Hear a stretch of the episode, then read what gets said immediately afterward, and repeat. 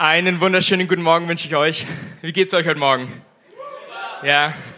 Hey, ganz egal, wie es dir heute Morgen geht, egal ob es dir gut geht oder ob du irgendwie mit einer, mit einer schweren Woche hierher gekommen bist.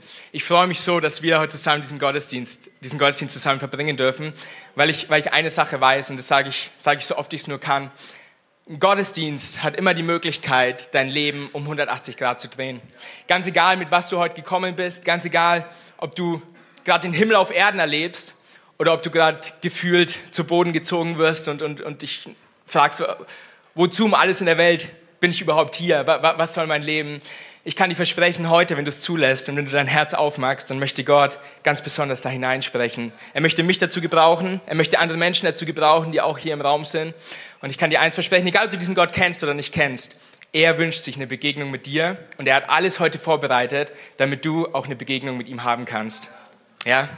Hey, ich möchte es nochmal unterstreichen. Alles Wichtige ist gut, wenn man es oft genug sagt. Ich möchte es nochmal unterstreichen, was Esther gerade gesagt hat. Kino in der Kirche. Die Vorbereitungen, die laufen schon. Es wird, so, es wird bombastisch werden. Ich kann es euch versprechen. Chinchita ist gar nichts dagegen. Oder, oder Admiral. Hey, 14 Uhr am 30. Oktober und am 6. November. Es wird, es wird richtig toll sein für dich, ganz persönlich. Ich glaube, du kannst aus dieser Predigt ganz, ganz viel mit rausnehmen. Aber es wird auch so toll werden für deine Nachbarn. Es wird so toll werden für, für die Bäckersfrau, wo du immer deine Brötchen morgens holst, für, für die Leute, mit denen du so im Alltag zu tun hast. Wir haben, wir haben diese zwei Tage ganz bewusst mit Leuten im Sinn gestaltet, die, die du kennst, die wir noch nicht kennen, aber die Gott kennenlernen möchten und, und Gott kennenlernen können. Deswegen möchte ich dich so ermutigen, nimm Flyer mit, wir haben genug gedruckt, nimm, nimm dir ein paar mit und, und schmeiß in Briefkästen und verteile sie. Und wir werden, wir werden die, die Bude hier vollkriegen. wir werden das Hotel hier vollkriegen. So gut. Hey, kennst du das, wenn du ähm, heute Morgen vielleicht sogar, du stehst auf, du gehst zu deinem Kleiderschrank, die, ein von euch, ihr wisst schon ganz genau am, am Tag vorher, was ihr, was ihr heute anziehen werdet. Andere von euch, ihr macht den Schrank auf und denkt euch, hm, das hatte ich erst gestern an, das hatte ich ja schon letzte Woche an, das hatte ich ja vor einem halben Jahr an, das kann ich jetzt nicht jetzt schon wieder anziehen. Und dann, und dann ziehst du dich an und dann ähm, schaust du dich in den Spiegel und dann denkst du dir, hm, wie das wohl ankommen wird. Du machst dir vielleicht noch deine Haare schön, kämmst dich oder ein bisschen Gel rein, ähm, polierst nochmal deine Schuhe, ist ja Sonntag, ne? man geht ja in den Gottesdienst, dann macht man nochmal seine Schuhe schön. Nee, ähm, und, und, und, dann stehst du vorm Spiegel und du fragst dich, hey, werde ich ankommen? Werde ich, werden die Leute denken, hm, ja, der schaut ganz gut aus. Kriege ich heute einen coolen Kommentar, hey, cooles Hemd hast du da an oder hey, neue Schuhe, sind die neu?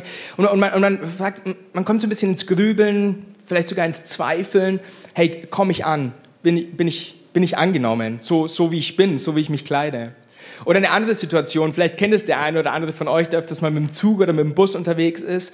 Du, du steigst ein, du machst vielleicht noch irgendwas nebenher, arbeitest oder lernst oder bist irgendwie im Gedanken. Und dann so nach zwei Stationen, vielleicht so nach 15 Minuten, denkst du dir, sitze ich überhaupt im richtigen Zug? Kennt das irgendjemand?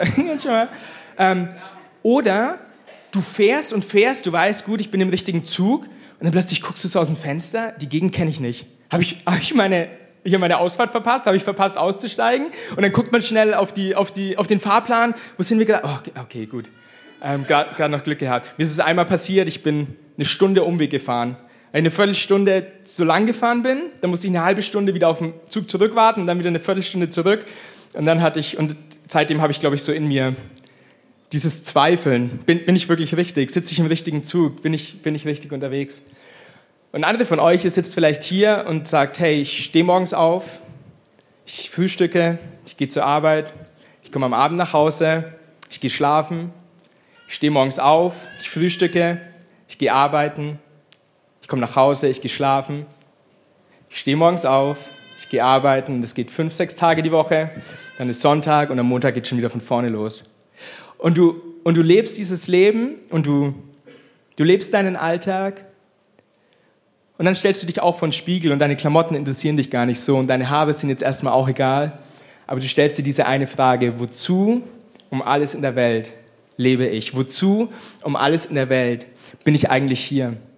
Und als ich mir so Gedanken gemacht habe, auch für mich ganz persönlich in meinem Leben über diese Frage, bin ich so an den Punkt gekommen, ganz viel dieser Frage hat mit Zweifeln zu tun, die wir in unserem Leben haben.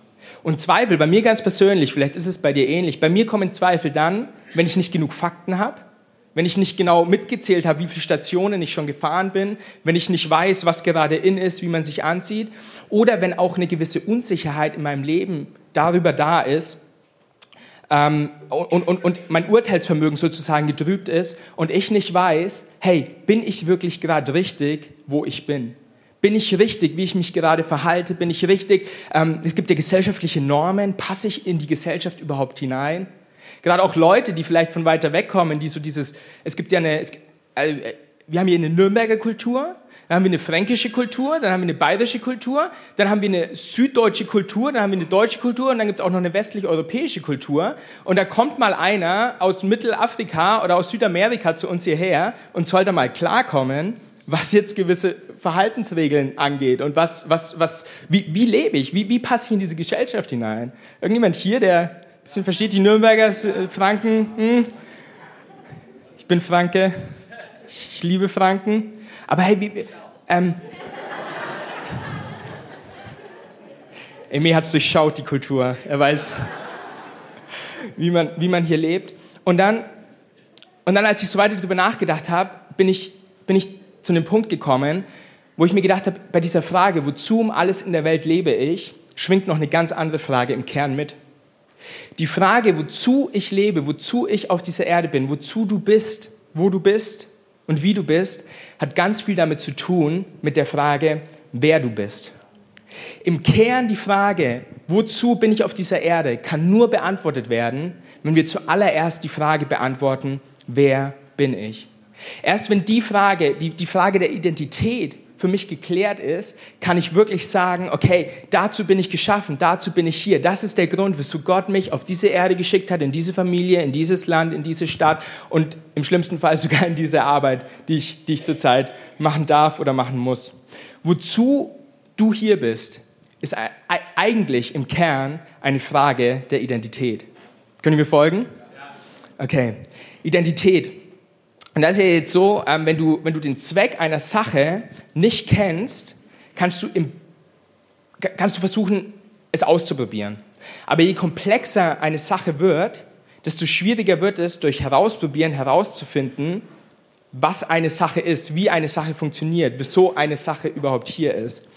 Und ich bin mir ziemlich sicher, gerade was unser Leben angeht, wir werden allein durch Herausprobieren, werden wir nicht herausfinden, was für einen Zweck unser Leben hat. Oder wir müssen richtig, richtig viel Zeit investieren. Also wenn du den Zweck einer Sache nicht kennst, dann ist es am klügsten, den Erfinder der Sache zu fragen, was diese Sache überhaupt ist. Was, was ist der Zweck, was ist die Identität, was ist der Grund dieser Sache.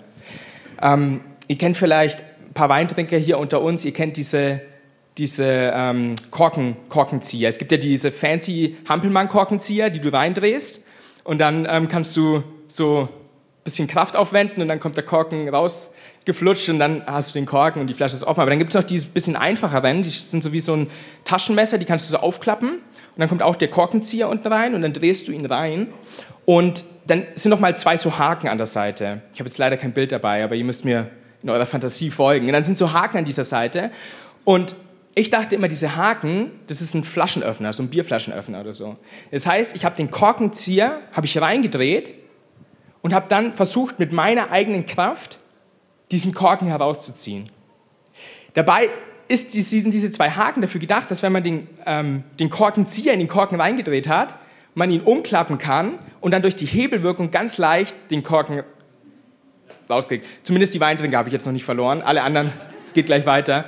Ähm, durch Zufall habe ich, mal jemanden, habe ich mal jemanden zugeschaut, der diesen Korkenzieher benutzt hat und ich habe herausgefunden, wie dieses Ding funktioniert. Ich habe eine Anleitung bekommen. Davor habe ich ihn immer falsch benutzt. Hey, und wenn, wenn wir schon in der Gefahr stehen, so einen Korkenzieher, der eigentlich nur einen Zweck hat, falsch zu benutzen, ähm, wie viel wahrscheinlicher ist es, dass wenn wir nicht den Erfinder fragen unseres Lebens, wie das Leben funktioniert, wie wahrscheinlich ist es dann, dass wir den Zweck auch von unserem Leben verfehlen können? Oft ist es Oft ist es bei uns aber auch so, dass wir nicht zum Erfinder gehen, sondern dass wir zu anderen Menschen gehen und fragen, hey, ähm, schaue ich gut aus? Hey, den, den Post, wie, wie viele Likes habe ich auf den Post bekommen, den ich, den ich gerade rausgehauen habe? Gefällt dir das Foto, das ich, das ich gerade neu hochgeladen habe? Ähm, hey, meine Arbeit, äh, Ey, findest du es nicht auch cool, dass ich ähm, jetzt meine Beförderung bekommen habe und jetzt verdiene ich noch mehr Geld und ich ähm, bin schon dran, die nächste Beförderung zu bekommen und wir suchen unser Ansehen durch, durch das, was wir tun. Wir suchen unser Ansehen durch das, wie wir aussehen. Wir suchen unser Ansehen durch das, wie wir, wie wir uns geben. Und wir fragen andere Menschen, hey, bin ich von dir akzeptiert?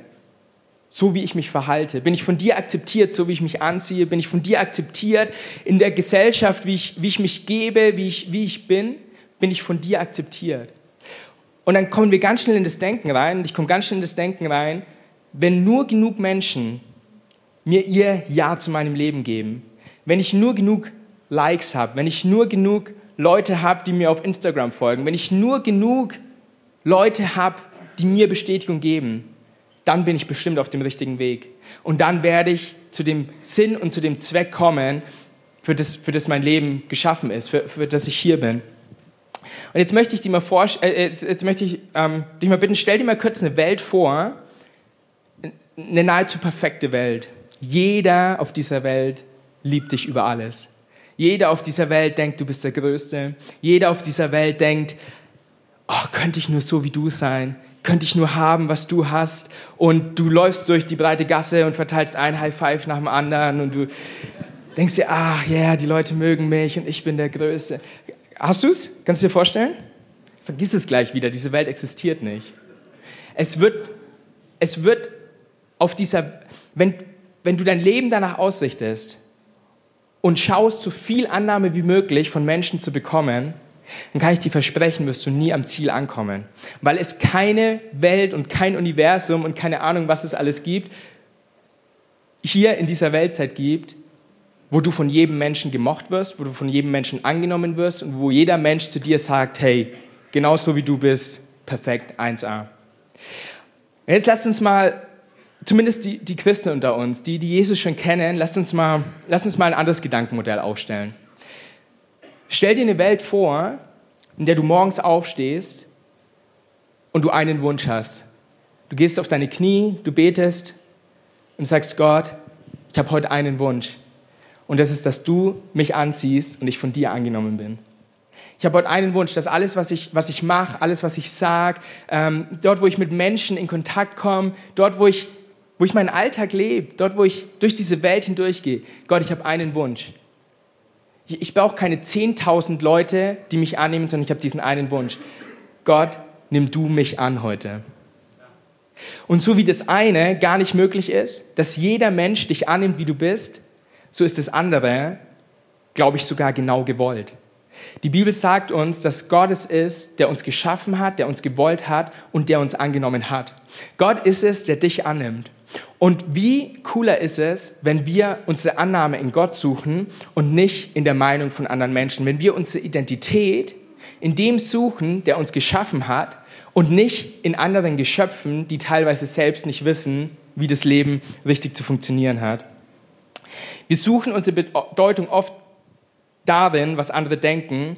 Dabei wurden wir dazu nicht geschaffen. Denn das Problem ist, für das Ansehen von Menschen zu leben, hält dich davon ab, für das zu leben, was Gott für dich bereitet hat.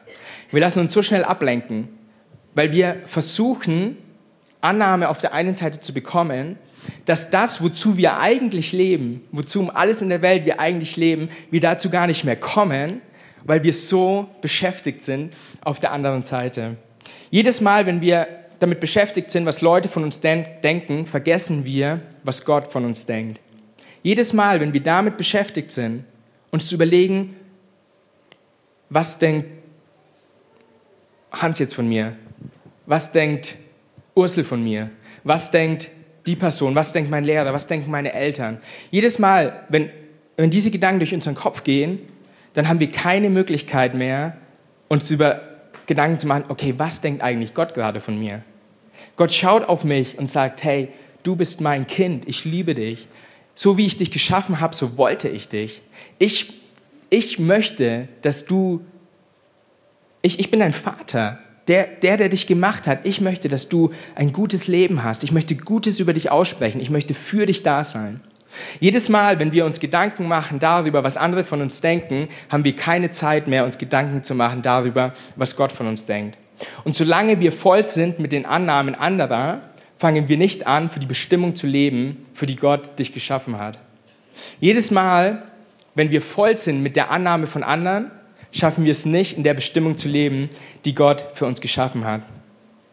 Ich suche meine Identität also nicht in mir selbst oder in anderen, sondern bei dem, der mich gemacht hat. Allein der, der dich geschaffen hat, kann dir sagen, wer du bist und aus dem heraus, wer du bist, kannst du herausfinden, wozu du auf dieser Erde lebst. Es geht also nicht darum, was ich mache, sondern es geht darum, wer ich bin. Es geht nicht darum, was ich mache, sondern es geht darum, wer ich bin. Es ist eine Identitätsfrage. Mein Job, meine Karriere, meine Klamotten, fill in the blank, kannst du alles nicht in den Himmel ne-, mitnehmen. Das sind Dinge, die kannst du hier auf dieser Erde erreichen und es ist gut.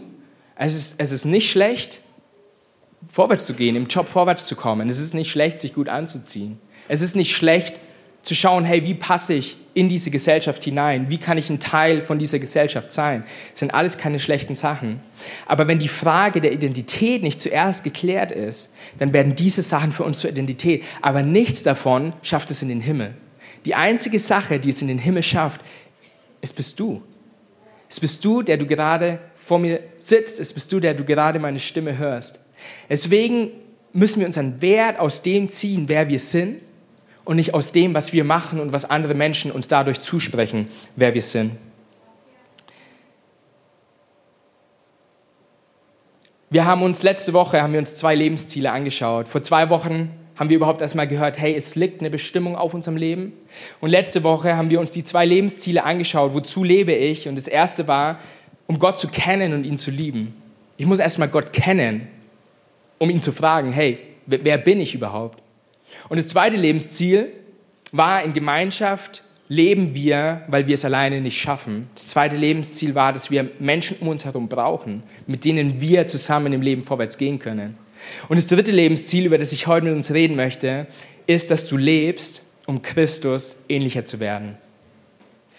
Die Antwort, eine der Antworten auf die Frage, wozu lebe ich auf dieser Erde, eine Antwort ist, du lebst, um Christus ähnlicher zu werden.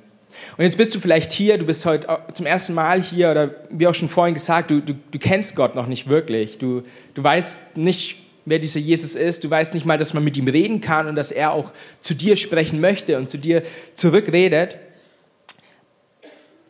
Aber steile These, ich glaube auch für dich, auch wenn du nicht an Gott glaubst oder auch wenn du für dich noch auf der Suche bist, ich glaube auch für dich ist es das Ziel, Christus und Jesus ähnlicher zu werden. Weil Jesus, und das ist, was wir glauben, Jesus ist nicht nur unser Retter. Jesus ist nicht nur der, der auf diese Erde gekommen ist, um uns zu helfen, unser Leben wieder neu auszurichten und uns zu helfen, in der Ewigkeit bei dem zu sein, der uns gemacht hat, sondern Jesus ist auch unser Vorbild. Und da lasst uns mal zusammen zu Römer 8, Vers 29 gehen. Und da schreibt Paulus, schon vor aller Zeit hat Gott die Entscheidung getroffen, dass sie ihm gehören sollen. Wer sind sie? Wir Menschen, die, die er geschaffen hat. Darum hat er auch von Anfang an vorgesehen, dass ihr ganzes Wesen so umgestaltet wird, dass sie seinem Sohn gleich sind. Er ist das Bild, dem sie ähnlich werden sollen, denn er soll der Erstgeborene unter vielen Geschwistern sein. Er ist das Bild, dem sie ähnlich. Also alles, was da steht, ist: Hey, schau dir Jesus an und lass dich immer mehr von ihm verwandeln. Werde immer ähnlicher wie er. Da steht nicht, werde wie Gott. Also wenn da steht, hey, wir sollen Christus ähnlich werden, heißt es nicht, du sollst Gott werden. Auch wenn der eine oder andere sich das vielleicht wünschen würde. Aber ich kann, ich kann, ich kann göttlich werden. Ich kann von, von dem Charakter, den Jesus uns gezeigt hat, als er auf dieser Erde war und den wir in der Bibel lesen, von dem kann ich in, in mich aufnehmen. Ich kann denken, wie er denkt. Ich kann fühlen, wie er fühlt. Ich kann handeln, wie er gehandelt hat und wie er auch heute noch handelt. Er will, dass wir in allem werden wie er. Und es bedeutet nicht, dass, oder jetzt sitzt du vielleicht hier und fragst dich, hey, heißt das, ich muss meine Persönlichkeit aufgeben. Heißt es, wir müssen jetzt alle irgendwie gleich werden und, und gleich denken? Nee, ganz im Gegenteil.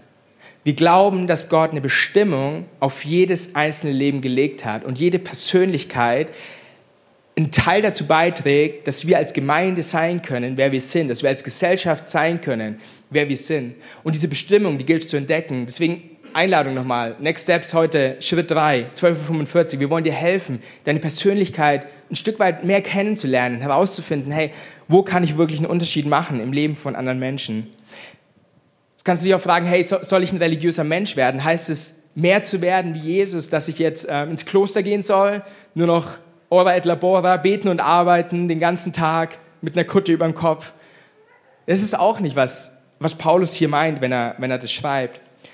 Sondern wie Jesus zu werden und unsere Identität in Jesus zu bekommen, bedeutet, voll Leben zu sein. Weil Jesus gekommen ist und gesagt hat, hey, ich bin gekommen, damit ihr Leben habt, und zwar Leben in Fülle, Leben im Überfluss. Zu werden wie Jesus bedeutet wiederum nicht in erster Linie etwas zu machen, mein Handeln umzustellen, mich anzupassen, sondern es heißt in erster Linie zu verstehen, zu werden wie Jesus heißt, das Leben in vollen Zügen zu leben, so wie Gott es, so wie Gott es geschaffen hat. Wenn du liebst, wie Jesus liebt, werden sich deine Beziehungen verbessern. Wenn du lebst, wie er gelebt hat, wirst du merken, wie sich einige Probleme in deinem Leben, ich will schon fast sagen, von ganz alleine lösen. Nicht alle. Es, wird, es werden Probleme kommen, wenn wir mit Jesus unterwegs sind. Alles andere wäre wär Schein. Aber wenn du dein Leben lebst, wie Jesus sein Leben gelebt hat, wirst du merken, es gibt Probleme, die sich geben werden, die hinfällig werden. Wenn du denkst, wie Jesus denkt, wirst du merken, wie Stress und Sorgen aus deinem Leben herausgehen. Hey, ich, ich weiß es. Du kannst, du kannst seit 20, 30 Jahren Christ sein und du kannst denken, hey, ich bin mit Jesus unterwegs, aber dein Leben ist zugeladen mit Stress und mit Sorgen. Es vergeht fast kein Tag, wo du nicht morgens aufstehst und wo du dir Sorgen machst. Deswegen, das, was ich hier sage, das gilt nicht nur für Leute, die Jesus noch nicht kennen, sondern es gilt für jeden Einzelnen von uns, die wir heute hier sind. Sich immer mehr dahin zu begeben, zu sagen, hey, ich will Gott immer besser kennen, aber ich will auch immer mehr sein wie er. Ich will denken wie er. Ich will leben wie er. Ich will lieben wie er. Und dann, und dann will ich tun, was er getan hat. Und ich werde merken, wie Friede in mein Herz hineinkommt. Wenn du mehr wirst wie Jesus, bedeutet das ganz simpel, du wirst mehr zu der Person, zu der du erschaffen wurdest. In deiner Individualität. Du erkennst deine Identität und du verstehst, wozu du auf dieser Erde bist. Okay, und jetzt ähm, ist natürlich die Folgefrage, ja gut, wie, wie kann ich werden wie Jesus? Ähm, Gibt es da einen Kurs, den ich belegen kann? Gibt es da irgendwie Schritt 1, 2, 3, 4, 5, 6, 7 und danach kriege ich ein Zertifikat und da steht drauf, ähm, Meisterbrief, du bist jetzt Meister, so wie Jesus Meister war. Ein anderer von euch das sitzt vielleicht hier und sagt, ich habe da so Pillen, die kann ich dir geben, dann denkst du auch, du bist wie Jesus muss ich jetzt Medikamente nehmen und dann wird mein Wesen ihm weiter angeglichen? Mhm. Wiederum, es hat, es hat nicht so viel damit zu tun, was ich tue, um Jesus ähnlicher zu werden, sondern es ist ein Prozess, es ist ein Weg, auf den wir uns begeben und auf dem wir uns Schritt für Schritt, während wir uns auf diesem Weg und in diesem Prozess begeben, wachsen können. Und dieser Prozess, er dauert ein Leben lang. Es geht darum, sich weniger um mich zu drehen und mehr zu schauen, hey, was, was kann ich für andere tun? Es geht darum, weniger mein Leben aus meiner menschlichen Perspektive zu sehen, sondern mehr zu verstehen aus der göttlichen Perspektive, so wie Gott unser, so wie Gott dein und mein Leben sieht. Die Bibel, die nennt das Ganze ganz simpel Jüngerschaft. Im Endeffekt, was ich gerade so versucht habe zu erklären, das ist, was die Bibel zusammenfasst in diesem Begriff der Jüngerschaft. Und dabei, dabei geht es nicht wiederum in erster Linie darum, dass wir versuchen, unser Handeln anzupassen, unser Handeln zu reparieren. Na gut, um jetzt Gott zu gefallen, dann muss ich mich, äh, muss ich erst das tun oder muss ich das tun oder bisher tue ich das und dann ähm, muss ich irgendwie mich verändern und dann doch wieder was anderes tun. Es geht auch nicht darum, dass, dass du kritisierst, kritisiert wirst oder das Leben von anderen kritisierst, das Handeln. Du siehst, jemand, jemand verhält sich einfach blöd in deinen Augen. Und dann kannst du sagen, hey, oh, werde doch wie Jesus. Und du, und du kritisierst sein Handeln und kritisierst sein Handeln. Aber ich glaube ganz persönlich, das ist die falsche Herangehensweise. Denn unser Handeln ist schon das Endprodukt von dem, was vorher in uns losgetreten wurde. unser Handeln passiert aus unseren Emotionen heraus. Das, was ich fühle, das handle ich. Das Handeln ist nur ein Symptom von dem, was bereits in mir passiert ist. Und meine Emotionen, die kommen von meinem Denken her. Das, was du über dich selber aussagst, das, was du zulässt, dass andere Menschen über dich aussagen, die Summe aus allem, was in deinem Kopf vorgeht, spiegelt sich wieder in deinen Emotionen und kommt dann erst zum Handeln. Deswegen, wenn wir von Identität reden, geht es nicht wieder darum, zu sagen, hey, du darfst das nicht machen oder du musst so sein oder du musst so ausschauen oder du musst, du musst, du musst, du musst, sondern es geht darum, Leuten zu helfen und für dich auch selber den Prozess anzustoßen, zu sagen, hey, was bedeutet es, mein Denken anzupassen? Was bedeutet es, schon von ganz anderen Grundvoraussetzungen auszugehen, bevor ich überhaupt mir die Frage stelle, was, was muss ich tun? Wozu bin ich hier? Zu Jesus Denken und seinem Handeln lässt sich, lässt sich viel sagen. Ganz sicher, da reicht die Zeit heute, heute Morgen auch nicht. Aber ich möchte einen Aspekt ganz besonders herausgreifen, der uns helfen soll, einer Antwort näher zu kommen, die wir, die wir bei dieser Frage suchen. Wozu lebe ich? Und zwar will ich über den Fokus reden, den Jesus hatte, als er auf dieser Erde gelebt hat. Jesus wusste, ich werde nur eine gewisse Zeit hier sein und deshalb gilt es, diese Zeit sinnvoll zu nutzen und sinnvoll zu gebrauchen. Jesus ist nicht gekommen, um Ansehen zu gewinnen. Jesus ist nicht gekommen, um Menschen zu gefallen, sondern Jesus hatte ein ganz klares Ziel vor Augen. Und von diesem Ziel lesen wir in Hebräer Kapitel 12, im Hebräerbrief in Kapitel 12, in Vers 2. Und da schreibt der Hebräerbriefschreiber, er war bereit, den Tod der Schande am Kreuz zu sterben. Und dieses Weil ist ganz wichtig, weil er wusste, welche Freude ihn danach erwartete. Jesus ist Jesus war Gott und Jesus ist auch heute noch Gott. Und Jesus hätte kommen können auf diese Erde und er hätte sagen können, ich bin's. Er hätte sich vielleicht sogar eine andere Zeit ausgesucht. Er hat sich eher so ähm, unsere heutige Zeit ausgesucht, wo du über, über Videokamera und Livestream instant über die ganze Welt deine Botschaft verbreiten kannst. Leuten sagen kannst, hey, ich bin jetzt hier, ich übernehme jetzt die, die, den Welt, die Weltkönigsherrschaft, ähm, bereitet mir einen Thron und, ähm, und schaut alle zu, wie hier. Aber das war nicht sein Ziel.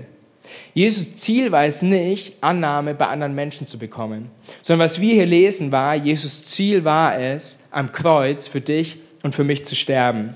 Und zwar aus einem ganz einfachen Grund, und das ist, weil er den Fokus hatte und weil er wusste, wenn ich das mache, wird eine Freude über mich kommen, wovon wir auch in den in den letzten Wochen gehört haben. Und jetzt, ähm, jetzt ist es so, dass er dieses, was auf eurem Handout steht, Bestimmung versus Ansehen. Jesus hat seine Bestimmung über sein Ansehen gesetzt. Jesus wusste, der, wer ich bin und das, was ich auf dieser Erde zu suchen habe, ist wichtiger als die Annahme und das Ansehen der anderen. Meine Identität, die ich von von meinem Vater zugesprochen bekommen habe, von meinem himmlischen Vater zugesprochen bekommen habe, ist wichtiger als das irdische Ansehen, das ich von Menschen bekommen könnte. Und wenn ich von Bestimmung rede, dann möchte ich, ähm, möchte ich dieses mächtige Wort, das so manchmal über unseren, über unseren Leben schwebt, möchte ich, mal, möchte ich mal ein bisschen herunterbrechen. Wenn wir von Bestimmung reden und auch uns diese Frage stellen, wozu um alles in der Welt lebe ich, dann ist es oft so ein so, so ein Gedanke, und ich bin mir sicher, einige von euch, ihr, ihr könnt es nachvollziehen, der zerreißt einen fast. Und dann ist man in seinen, in seinen Anfang 20 und merkt schon, wie seine Midlife-Crisis losgeht, weil man sich so fragt, hey, ähm, jetzt bin ich mit dem Studium fertig, äh, wozu um alles in der Welt lebe ich überhaupt? Was ist meine Bestimmung? Wo ist mein Ziel? Ich muss doch jetzt schon wissen, welchen Beruf ich wähle. Und dann wählt man gar keinen Beruf, weil man irgendwie stecken bleibt in seinen Gedanken und man steht vor einer Gabelung und man fragt sich links oder rechts und anstatt überhaupt in irgendeine Richtung zu gehen, bleibt man einfach stehen, weil man, weil man überwältigt ist von diesem Wort Bestimmung. Was ist es auf meinem Leben, das mein Leben ausmacht? Und anstatt Stück für Stück vorwärts zu gehen, bleiben wir einfach stehen, weil wir wie gelähmt vor diesem mächtigen Wort stehen. Und deswegen habe ich es mal so versucht runterzubrechen, dass wir von Bestimmung in zwei Variationen denken. Das eine ist Groß-B-Bestimmung, so habe ich es mal genannt, und das andere ist die Klein-B-Bestimmung. Das eine ist das, was auf deinem Leben ist. Das, was du mal in 20, 30, 50 Jahren erreichen wirst und wo du sein wirst und wer du sein wirst.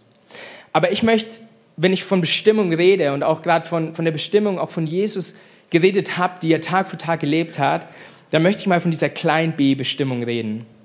Tag für Tag lebe ich in meiner Bestimmung, von Moment zu Moment, von Mensch zu Mensch. Wenn ich heute einem Menschen begegne, dann interessiert es mich nicht, wo ich in 20 Jahren bin, sondern ich habe einen Menschen vor mir und ich habe eine Bestimmung. Meine Bestimmung ist, ihn zu ermutigen. Meine Bestimmung ist, Hoffnung in sein Leben zu geben. Meine Bestimmung ist, für ihn da zu sein. Du siehst eine Not in deinem Leben, du siehst eine Not auf deiner Arbeit, du siehst eine Not im Leben von deinen Nachbarn. Deine Bestimmung ist es, dieser Not zu begegnen. Du brauchst keinen Engel, der vom Himmel kommt und dir sagt, was deine Bestimmung ist.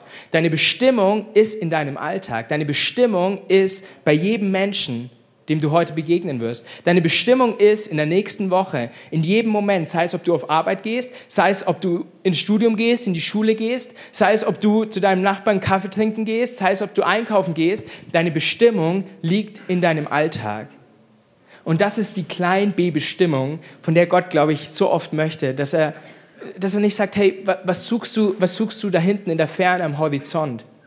Jetzt lebst du, hier bist du, heute ist der Tag, heute ist die Zeit, mach dir keine Sorgen um morgen. Heute ist es dran, deine Klein-B-Bestimmung zu leben. Und je mehr wir in dieser Klein-B-Bestimmung leben, desto mehr kommst du zu deiner Groß-B-Bestimmung. Die Bibel sagt es nochmal anders. Die Bibel sagt, hey, wer im Kleinen treu ist, den wird Gott über Größeres setzen. Wenn du dich in deinen kleinen B-Bestimmungen bewährst und Gott sieht, hey, dein Herz ist an der richtigen Stelle, du weißt, wer du bist, du weißt, wo du hingehörst, dann wirst du merken, okay, dazu bin ich geschaffen. Weil du in kleinen Schritten vorwärts gehst, wirst du am Ende zu dem Horizont kommen, zu dem du eigentlich Ausschau hältst. Bis du dann an dem Ort ankommst, wo du erkennen darfst und sagen darfst, hierfür bin ich gemacht.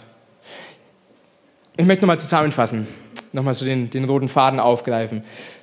Wozu du geschaffen bist, hängt ganz stark damit zusammen, wer du bist. Und wer du bist, erfährst du von dem, der dich geschaffen hat. Und der dich geschaffen hat, sagt zu dir, ich will, dass du Christus immer ähnlicher bist. Das ist, wer du bist. Okay? Ähm, und auch um, um das nochmal ein bisschen runterzubrechen mit, mit dieser Bestimmung, ich konnte mich in meinem Studium, konnte ich mich ein bisschen länger mit John Wesley äh, befassen. Der hat vor einigen hundert Jahren gelebt, ähm, hat unter anderem die Methodistenkirche gegründet, wo dann später auch die Heilsarmee daraus entstanden ist. Also ein Mann, der richtig viel Einfluss hatte, der auch richtig viel bewegt hat in dieser Welt, gerade auch für, für Leute, die wirklich, ähm, ja, die ausgeschlossen waren aus der High Society. Ähm, er ist zu den Arbeitern gegangen, er ist zu den, zu den Bauern gegangen, zu den Armen gegangen, zu den Leuten, die nicht viel hatten. Und, und durch sein Wirken ist, ist die Methodistenkirche entstanden, die bis heute da ist, ist die Heilsam entstanden, die bis heute da ist. Selbst wir in der Form, wie wir da sind, ich glaube, wir wären nicht da, wenn John Wesley nicht gesagt hat, okay, ähm, man darf auch außerhalb von einem Kirchengebäude, das, eine, das einen Glockenturm hat und keine Ahnung, wie er ausschauen muss, darf man predigen. Ich darf auf die Straße gehen und ich darf dort predigen. Also ein Mann, der, der echt viel, viel dazu beigetragen hat, dass wir, dass wir heute sein können, wo wir sein können. Aber als ich mich mit seinem Leben weiter befasst habe, habe ich eine Sache festgestellt und das ist das. Ohne Leute, die vor ihm waren, Leute, die wir nicht kennen, Leute, die nicht in Tausenden von Büchern stehen, Leute, deren Name heute wahrscheinlich nicht mal mehr ihre Nachkommen wissen, weil es schon viel zu lange her ist. Leute, von denen wir nie hören. Wegen zum Beispiel eine Person, Peter Böhler. Ich bin der festen Überzeugung, John Wesley hat seinen Dienst nur fortgesetzt, weil ein Deutscher, Peter Böhler mit Namen, ihn ermutigt hat weiter zu predigen und weiter mit Gott unterwegs zu sein. Und dann auch wieder, wenn wir, wenn wir über Bestimmung, wenn wir über Bestimmung reden und denken, hey, ich muss doch was reißen in dieser Welt, dann geht es nicht in erster Linie darum, dass dein Name auf Plakaten steht und dass dein Name noch in 500 Jahren in irgendeinem Buch zu finden ist, sondern dann geht es darum, dass wir uns eingliedern in, in so eine Art Kette oder in, in, in ich nenne es mal das, das Puzzle der Geschichte. Hey, klar, wenn du fehlst, wenn man sich so ein Puzzle vorstellt und du bist da ein Puzzleteil von und du fehlst, man erkennt das große Ganze immer noch. Aber es schaut viel schöner aus, wenn du da bist. Deine Last ist es nicht, das große Ganze darzustellen. Deine Last ist es nicht, alles zu tragen, was, was, was diese Welt vielleicht an Veränderung braucht. Aber dass du da bist, dass du dieses kleine Stück, dieses kleine Loch ausfüllst, macht das Bild komplett und macht das Bild schön. Und jemand anders, der, der das auch gelebt hat, von dem wir ein bisschen mehr wissen ähm, und der aber auch seine Bestimmung über sein Ansehen gestellt hat und auch im Alltag seine Klein-B-Bestimmung gelebt hat, um dann zu seiner Groß-B-Bestimmung zu kommen. Von dem lesen wir ein Kapitel vorher im Hebräerbrief in Kapitel 11, Vers 24. Und da heißt von Mose, durch den Glauben weigerte er sich, als er erwachsen war, sich als Sohn der Tochter des Pharaos bezeichnen zu lassen. Er zog es vor, mit dem Volk zu leiden, anstatt sich dem flüchtigen Vergnügen der Sünde hinzugeben. Er hielt die Leiden, die auch Christus auf sich nahm, für besseren Reichtum als die Schätze Ägyptens. Denn er sah der großen Belohnung entgegen, die Gott ihm gegeben hat. Und ich komme zum Ende und ich möchte nochmal drei, drei Dinge herausstellen, wo Mose es gelernt hat oder die wir von Mose lernen können, unseren Fokus auf die Klein-B-Bestimmung in unserem Leben zu legen und dadurch immer mehr wie Christus zu werden und dadurch unsere Identität zu finden. Das Erste, was wir von, von Moses sehen können, der richtige Fokus schützt vor Ablenkung. Ich glaube, die größte Ablenkung in unserer heutigen Zeit, die wir, die wir erleben können, und davon habe ich vorhin schon gesprochen, ist die Suche nach Annahme, ist die Suche, anderen Menschen zu gefallen, ist die Frage, hey, bin ich, wer ich sein soll? Bin ich so, dass du zu mir sagen kannst, hey, dich mag ich, dich habe ich gern? Bin ich, der andere Menschen denken, dass ich sein sollte? Aber unseren Fokus zu behalten und zu wissen, hey, ich habe ich hab eine Groß-B-Bestimmung, aber ich habe auch Klein-B-Bestimmungen. Wozu um alles in der Welt lebe ich? Ich habe diese kleinen Dinge in meinem Alltag, diese kleinen Dinge in meinem Leben. Es ist so wichtig, dass wir verstehen, es kommt nicht immer auf die großen Sachen an, die die Welt verändern. Es kommt nicht auf die Sachen an, die irgendwann mal in der Zeitung landen werden oder auf die Sachen, über die Bücher geschrieben werden, sondern es kommt auf diese kleinen Peter Böhlers an. Es kommt auf diese, egal wie klein du dich fühlst, Gott braucht dich als Puzzlestück. Gott braucht dich als Kettenglied, weil die Kette sonst unterbrochen wäre, wenn du nicht da, da wärst. Wie klein das Glied auch sein mag in der Kette, es ist notwendig, damit die Kette ein Ganzes bildet. Aber wenn du dich ablenken lässt von dem, was Menschen denken und zu dir sagen, hey, aus dir wird doch nichts, du kannst nichts, ähm, wo, wozu bist du wirklich hier? Rhetorische Frage, eigentlich für nichts. Wenn wir uns davon ablenken lassen, dann verlieren wir den Grund, wieso wir da sind, das Puzzlestück zu sein, klein B-Bestimmungen im Alltag zu leben. Und deswegen hilft uns der richtige Fokus, uns nicht ablenken zu lassen. Er schützt uns vor Ablenkungen. Der richtige Fokus auf die kleinen B-Bestimmungen. Und das Zweite ist, der richtige Fokus hilft dir durch den Schmerz hindurch. Das ist was, was wir hier von Mose lesen. Wir lesen, dass er lieber, okay, anders gesagt, er war, er, er war eigentlich ein Pharaonenkind. Er wurde adoptiert, er wurde in die Pharaonenfamilie hinein adoptiert. Ihn hätte ich kenne jetzt die geschichtlichen Hintergründe nicht, aber wahrscheinlich mit die größte Dynastie der, der, der damaligen Zeit hätte ihm zu Füßen gelegen. Er hätte mitregiert, er hätte alles Gold gehabt, er hätte alles haben können, was er wollte. Aber er hat einen Fokus gehabt. Und dieser Fokus hat ihn dazu gebracht, zu sagen, hey, egal was es mich an Schmerz kostet, egal was für einen Gegenwind ich bekommen werde, ich will an meiner Bestimmung festhalten an der Groß-B-Bestimmung, die er zum damaligen Zeitpunkt vielleicht gar nicht so wusste, als auch abgehauen ist, bis Gott ihm dann irgendwann mal begegnet ist und ihm ein bisschen konkreter gesagt hat, um was es eigentlich ging.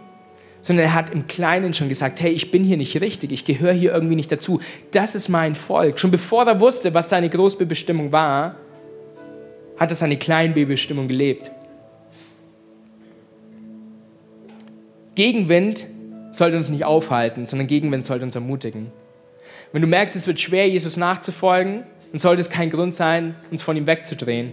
Wenn Leute sagen, hey, du bist doch Christ, und dann, ja, ja, ich bin Christ, also am Sonntag gehe ich halt in den Gottesdienst und man, und man spielt es so klein runter. Ähm, hey, wenn, wenn Leute dich nicht annehmen, weil du Christ bist, hey, Gott nimmt dich an. Der, dem das ganze Universum gehört, sagt, bei mir bist du angenommen, ich liebe dich. Also wenn ich jemanden verleugnen würde, ich würde eher jemanden verleugnen, der mir schlecht tut, als dass ich den verleugne, der sagt, hey, die Welt steht dir offen. Ich will dir alles geben. Ich, ich, ich bin der, der dich geschaffen hat. Ich will für dich da sein. Ich will mit dir unterwegs sein. Der richtige Fokus hilft dir durch Schmerz und er lässt uns weiterlaufen. Egal, was für ein Gegenwind kommt. Ich würde mir eher so Sorgen machen, wenn kein Gegenwind kommt. Wenn, wenn sich da nichts dagegen stellt, wenn es so irgendwie reibungslos funktioniert, dann, dann wäre, glaube ich, irgendwas komisch. Aber der richtige Fokus, er lässt uns weiterlaufen. Und zum Schluss, der richtige Fokus bringt dich ans Ziel. Wir können nicht jedem gefallen, aber wir können Gott gefallen. Wenn wir im Glauben leben, wenn wir treu sind im Kleinen, wenn wir Jesus in unser Leben lassen, dann gefallen wir Gott. Wer interessiert sich überhaupt für die Meinung anderer? Hey, wenn du vielleicht auch gerade bist jünger und du, und, und du sitzt gerade hier und, und eigentlich deine, deine Abende und deine Nächte schauen so aus, dass du die Türen, die dir zuknallst, am besten noch absperrst und du fängst das Weinen an, weil, weil über einen Tag hinweg in deiner Schule Leute auf dich eingeredet haben und sie gesagt haben, hey, du bist das nicht wert. Hey, was interessiert dich die Meinung von anderen Menschen? Ganz ehrlich. Es ist gut, ja, wenn deine Eltern eine Meinung haben und dir auch mal sagen, wo es lang geht und so. Lass es uns richtig nehmen. Aber was interessiert uns die Meinung von anderen Menschen? Was interessiert uns, was andere Menschen über unser Leben aussagen? Wenn Gott eine Meinung über dein Leben hat wenn Gott eine Meinung über dein Leben hat. Wir können Gott gefallen, wir können Gott gefallen, wir können Gott gefallen. Wir müssen nicht mehr Menschen gefallen. Wenn dir also Zweifel kommen und deine Identität angegriffen wird, dann kannst du sagen, mir ist es egal, was du von mir hältst, weil ich weiß, dass meine Identität in Christus ist, in Jesus ist. Ich weiß, wer ich bin, ich weiß, wo ich herkomme und dazu weiß ich auch, wozu ich auf dieser Erde lebe. Hey, such dir lieber wenige echte Freunde, Freunde, die dir die Wahrheit sagen, als dass du nur auf der Ausschau bist nach Leuten, die dir Honig um den Mund schmieren, die dir Annahme geben wollen, wo Gott dir eigentlich Annahme geben möchte. Es, ist, es hat einen Wert, von Gott gemocht zu werden, aber die Belohnung, von der Paulus spricht, äh, es, es hat einen Wert, von Menschen gemocht zu werden, aber die Belohnung, von der Paulus spricht, das ist, dass wir von Gott geliebt sind, dass wir von Gott angenommen sind. Er ist es, der uns Wert gibt es ist ein größerer Wert darin, Gottes Diener zu sein. Und es ist ein großer Wert darin, unsere kleine B-Bestimmung zu leben, treu zu sein im Moment. Jesus ähnlicher zu werden bedeutet, den richtigen Fokus zu setzen. Das ist alles, was ich dir heute sagen will. Jesus ähnlicher zu werden bedeutet, meine Identität und meine Akzeptanz ist nicht in anderen, sondern meine Akzeptanz ist allein in Gott. Wozu lebst du, um Jesus ähnlicher zu werden? Herr, und lass uns jetzt das Ende von diesem Gottesdienst nochmal dafür nehmen, dass auch gerade du, der du sagst, hey, ey, es hört sich gut an. Ich, ich weiß nicht, was meine Identität ist. Ich kenne ja diesen Gott noch nicht mal. Lass uns die Zeit nehmen, um, um dir die Möglichkeit zu geben, diesen Gott kennenzulernen. Hey, lass uns mal gemeinsam unsere Augen zumachen, als ganze Gemeinde, damit einfach die Leute ähm, eine Möglichkeit haben, jetzt vor Gott eine Entscheidung zu treffen. Und ganz unten auf eurem Handout auf der hinteren Seite habe ich nochmal so die Reihenfolge aufgestellt, die so wichtig ist, dass wir die behalten. Wozu ich lebe, bestimmt meine Identität. Meine Identität bestimmt mein Denken, mein Denken bestimmt meine Emotionen und meine Emotionen bestimmen mein Handeln. Wenn ich also wissen möchte, wozu ich lebe, muss ich herausfinden und muss ich Gott finden. Wenn ich herausfinden möchte, wozu ich lebe, muss ich Gott finden und muss ich verstehen, was es bedeutet, immer mehr zu werden wie er. Und wenn du diesen Gott noch nicht gefunden hast, wenn du Jesus in deinem Leben noch nicht gefunden hast und du wurdest heute vielleicht mitgebracht, du wurdest eingeladen, du bist zum ersten Mal hier oder vielleicht auch schon zum zehnten Mal hier, ich weiß es nicht. Aber jetzt hast du die Möglichkeit zu sagen, hey, ich, ich will diesen Gott kennenlernen. Und dafür brauchst du mich nicht, dafür brauchst du nicht eine andere Person, sondern unser Gott ist ein Gott, der sich finden lässt. Der sagt, hey, du kannst jederzeit zu mir reden, so wie ich gerade zu, zu dir rede, so kannst du einfach deinen Mund aufmachen und zu diesem Gott sagen, hey, Gott, wer bin ich? Was ist meine Identität? Wer bist du überhaupt? Was bedeutet es, ein Leben mit dir zu führen? Was bedeutet es, gerettet zu sein, so wie ich es heute gehört habe? Und ich möchte dir die Möglichkeit geben, jetzt diese Entscheidung zu treffen. Ich werde dann auch nochmal für dich beten. Aber ich möchte dir auch sagen, hey, es ist, es ist ein Startschuss. Es ist nicht, dass ich von jetzt auf gleich irgendwie alles ändern würde, aber du hast jetzt die Möglichkeit zu sagen, hey Gott, ich möchte dich in meinem Leben haben. Ich möchte wissen, was meine Identität wirklich ist. Und wenn du hier bist, ich würde mich so freuen, wenn du mir ganz kurz ein Handzeichen geben würdest, wenn ich es gleich sage, damit ich von hier vorne mit dir beten kann und du auch mit mir zusammen beten kannst, dort wo du sitzt. Wenn du hier bist, heb doch mal ganz kurz deine Hand, wenn du sagst, hey, ich möchte meine Identität in Gott, ich möchte diesen Gott kennenlernen in meinem Leben. Dankeschön hier auf der, auf der linken Seite, danke euch. Ist noch jemand hier, der sagt, hey, ich möchte, ich möchte dieses Gebet mitsprechen.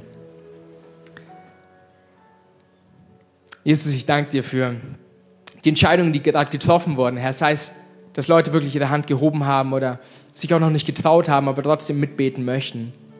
Und Jesus, so bete ich jetzt, dass Gott, dass du die Herzen derer nimmst, Herr, die, die sagen, Jesus, ich möchte dich kennenlernen, ich möchte dich in meinem Leben, ich möchte meine Annahme nicht mehr von Menschen, sondern ich möchte meine Annahme von dir, der mich geschafft hat.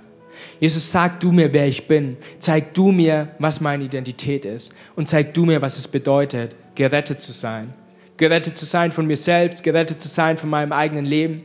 Jesus, ich bete, dass, dass wir heute erkennen dürfen, was es heißt, dass du am Kreuz für uns gestorben bist, dein Leben gegeben hast, aber auch auferstanden bist, sodass wir auferstehen dürfen. Ich will, ich will segnen jeden Einzelnen, der gerade diese Entscheidung getroffen hat und gesagt hat, ich möchte diesen Schritt, Jesus, auf dich zumachen. Und Jesus, ich möchte dich bitten, dass du jetzt ihre Herzen nimmst und sie Stück für Stück dahin transformierst, dass du sagst, hey, das bedeutet es, Jesus immer ähnlicher zu werden. Das ist das Leben, das ich für dich vorbereitet habe. Das ist, wozu du lebst. Jesus, in deinem Namen beten wir. Amen.